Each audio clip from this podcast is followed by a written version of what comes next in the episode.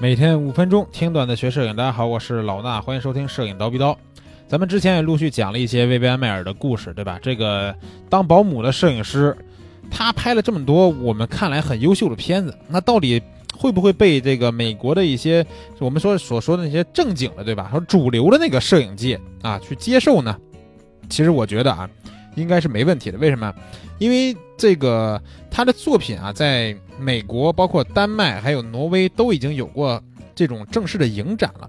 而且芝加哥文化中心呢，在一一年一月份到四月份的时候，也举办了这个薇薇安·迈尔的摄影展。然后之后呢，芝加哥另一个叫罗素·鲍曼的画廊，也是在四月份到六月份啊，同年举办了薇薇安·迈尔的摄影作品展。所以说，这些作品展被展出来以后，社会的舆论呢就会更严重，对吧？大家也都会讨论，哇，这么神秘的一个人拍出来这些照片，那有很多很多这种媒体，包括是。摄影评论家也都会对他的作品发表一些看法。今天我们主要来说说这些。《纽约时报》的镜头专栏对薇薇安·迈尔的作品啊有一个评论是，呃，说显然这是美国最富有洞察力的街拍摄影家之一。然后薇薇安·迈尔呢被发掘出来了。每一张在网上新发表的作品都会在他日益增长的粉丝群里边造成轰动。薇薇安·迈尔的街景作品抓住了这个城市富有生气的、值得回味的地方特点和不可思议的瞬间。薇薇安镜头中人物既保持了他们的尊严，也表现出了他们的无助、高贵、失败、骄傲、脆弱、亲切，有时还很有趣。哈里·卡拉汉是人们拿来和薇薇安·迈尔比较。众多的摄影师的大师之一啊，就是他们经常会拿这个哈利卡拉汉来跟威廉迈尔去比较。同时呢，芝加哥太阳报也引用芝加哥文化中心的策展人叫兰尼希尔弗曼的评论说：“呃，五六十年代没有多少女性在街拍，所以这件事儿呢非常的有意义，也值得关注。除了他生平的故事相当的传奇之外，我认为他本身也是非常好的摄影家。”希尔弗曼在薇薇安·迈尔的作品里边注意到其他摄影大师对他的影响，从哈利·卡拉汉到阿伦·希斯金德，再到戴安·阿伯斯，以及等等等等的很多的摄影师。希尔弗曼坚信的认为说，薇薇安·迈尔的作品和任何人比都是顶尖的。他拍的人文肖像、拍街头生活、拍小孩、拍抽象构成，他用一种彻底了解摄影史风格的这种方式去拍摄所有的一切。薇薇安非常有先见之明。希尔弗曼举例说，他的一些作品让我想起了戴恩·阿伯斯的作品，但是呢，薇薇安的作品又远在戴恩·阿伯斯之前。薇薇安·迈尔做了许多事情，远远超过了他的时代，这评价不低吧？街拍摄影大师，然后有一本书啊，叫《街拍的历史》。这本书的作者叫乔尔·麦耶罗维茨啊。他说呢，第一次看到薇薇安的作品的时候，还以为是个男人拍的。说这些作品啊，朴实、刚毅、坚韧。他说，在那些破旧不堪、治安不好的地方转悠拍片儿，作为女性的薇薇安实在是勇敢的不可思议。同时呢，她也很容易受到伤害。那个时代，没有人认为女人应该是这样的。但是薇薇安呢，也有柔这个柔情温柔的一面。呃，麦耶罗维茨呢，在一张从敞篷跑车的后座上伸出了一朵雏菊这个作品里边啊，看到了薇薇安的诗意。有时候薇薇安也很幽默。一张照片中有一个男人站在广告牌的旁边，广告牌上面呢歪着，就是在广告牌上面歪站着的女人，看上去在亲吻这个男人一样。他对所有人的这种清新无邪的接受，让人很难不喜欢他的作品。曾经买过一些薇薇安底片的一个美国摄影家叫艾伦·塞库拉，他看到了这些作品的感染力，然后呢去劝马洛夫。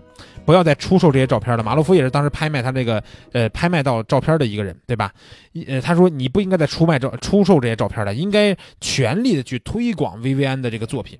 在加州艺术学院任教的塞库呃这个塞库拉认为，他说他对什么组成了美国有很直接、很全面和很根本的概念，而这种概念却被五六十年代的摄影家们给忽略了。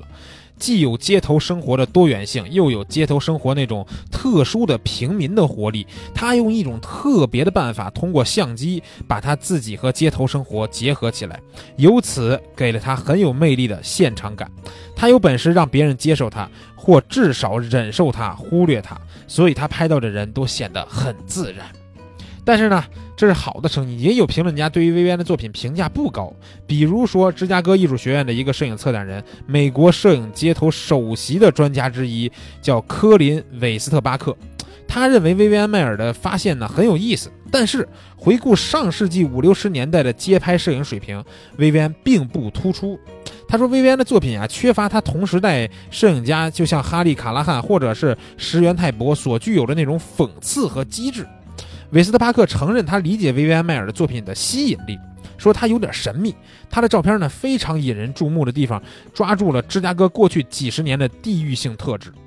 那还有人认为薇薇安的作品发现可能是一场商业炒作，其实这件事我也怀疑过。我说薇薇安是不是根本就没有去世，只是炒作一番，然后薇薇安有一天就突然出现了，告诉大家我就是薇薇安迈尔，对吧？但是我估计现在我这种想法也是假的了，对吧？呃，很多的媒体和评论家仍然是肯定这些照片的价值。为什么有这么多的历史的照片发现啊？发现以后呢，大家会觉得如此的欣喜不已，就是因为他的作品确实好。但是呢，直到现在，没有人能解释为什么薇薇安有那么多胶卷没有冲洗出来。难道他只喜欢拍摄，喜欢快门的声音，而不在意自己拍的怎么样吗？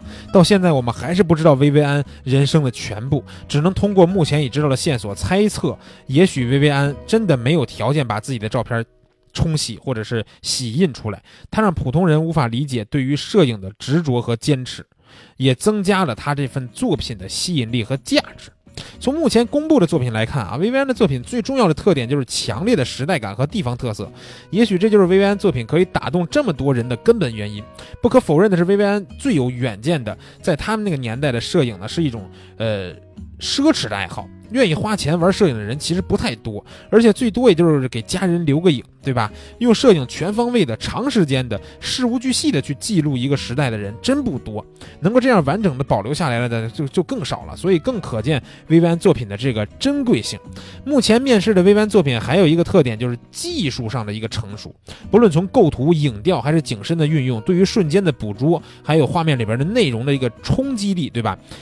都给人们留下了非常深刻的印象。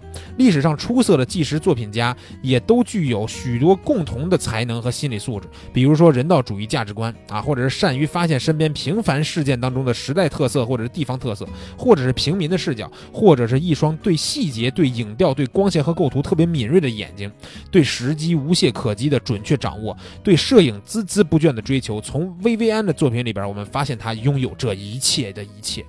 没有理由，薇薇安·迈尔不能在摄影历史上占有他的一席之地。为此，我们期待薇薇安所有的作品尽早面世。这些内容发表在二零一一年六月的《中国摄影》当中。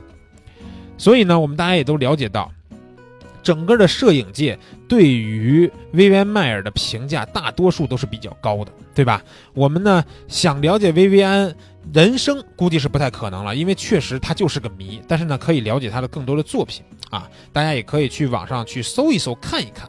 当然了，你也不一定能搜到全部的作品，对吧？啊，我还是比较幸运的，因为我现在手里拿着一本他的作作品集啊，能看到很多同事原来在网上没有看过他的作品啊。那以后如果是看到有一些特别特别有意思的他的作品呢，我也会陆续分享给大家。